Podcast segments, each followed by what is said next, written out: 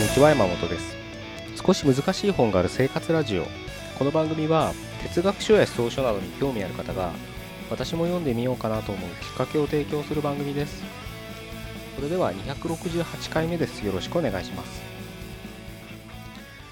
今日は違うジャンルの本を読む大切さっていうのをねちょっと考えてみたいなと思います。僕は結構ね哲学書とか、まあ、学術書と言われるような、まあ、思想書かな、うん、そういったうんものをねあの日々多く読むタイプなんですけれど逆にあの文学書っていうのはねほとんど読んでないんですよ。で実際あのよく受けた質問でも受けたというかね受けている受けることも多い質問なんですけどまあ、読書会をね、主催してる関係上、やっぱりね、学生時代から昔からね、本っていっぱい読んでるっていう印象をね、持たれる方が多いんですけど、実はね、あの、そんなことは全くなくて、僕はね、学生時代本をほとんど読んでないんですよ。あの、小学校とかね、えー、読書感想文なんていうのがあったかと思うんですけど、僕はそういう時も本を読まない。全部あの、あらすじだけ見て、あらすじって23ページでまとめて書いてあるじゃないですか。でそれだけ見て感想を書くみたいな ずる賢い、えー、生徒だったので本当にね本を読まない。大学時代もほとんど読んでないんじゃないかな。本当ね社会に出てからなんですよ本を読むようになったのっていうのは。なので社会に出て本を読むようになって哲学書とかを多く読むようになったのでよくその文学書っていうのをねみんなやっぱり本読書っつったらまずそういうのが筆頭に上がりますよね。最初から哲学書を読む人なんてそうはいないわけです。たまにいるいるとは思うんですけどほとんどの人はそういうものはあの後々ですよね。最初はやっぱり文学的なね小説とかそういったものを読むかと思うんですけれど逆に僕はそういった経験が一切ないで正直興味もそんなにないっていうのはあの正直なとこあ今は違うんですけど興味もなかったっていうのはそういうあの本をねあの読む本を読むようになってからも手を出さなかった理由なんですけどちょっとしたねきっかけでそういった本をねあの小説をね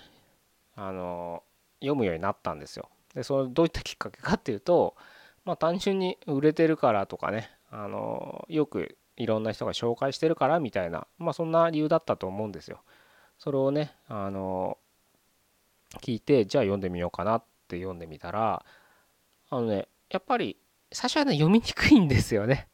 あのそういった本に触れてないからなかなかなかうまく読み読めなくてあので無駄にいろいろ考えちゃって、うん、読みにくいななんて思ってひととき離れた時期もあったんですけどそういうのをね何ヶ月とか何年とか繰り返してったらねやっぱそれはそれでやっぱりすごく面白い全部が全部とは言いませんけど面白い小説とかもいっぱいあって文学書っていうのもいっぱいあって逆にあの最近はうん知識がないと読めない文学書っていうのはやっぱり多いんだなと思ってそうなるあの逆にすごく哲学書より実は難しいんじゃないかって思うような本もいっぱいあるわけですよ。まあ、ゲーテとかそこら辺そうですよね。戯曲とか言われてるようなのもそうかもしれないですけれど、まあ、ダンテか戯曲は。あれですけどね。うん。そういったのをね、えー、読む。読もうと思った時に、いろんな背景知識がないと読めないんですよね。だからそうそういった意味だと、なんか哲学書とか思想書とかより実は読むの難しいんじゃないかななんて思ったりしてね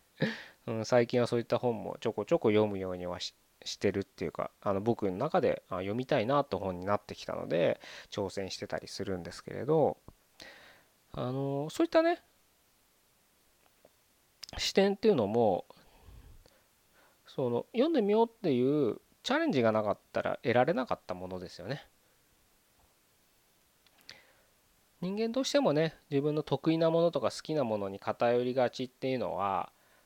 当たり前にあると思うんです。まあそれが性格ってものなのでそれを否定するつもりはないんですけれどただそうするとどうしてもねあの視界が狭まる世界観が狭まるっていうのはあの言わずもがなだと思うのでそういった時にねあの絶対自分が今まで手を出さなかったジャンルの本とかに手を出してみるっていうのはまた一つ面白い経験かなというふうに思うんですよね。なので僕はそのビジネス書とかだって新刊とかだって気になったら読みますしうんタレント本だってねあの気になったら読むようにはしてるんです。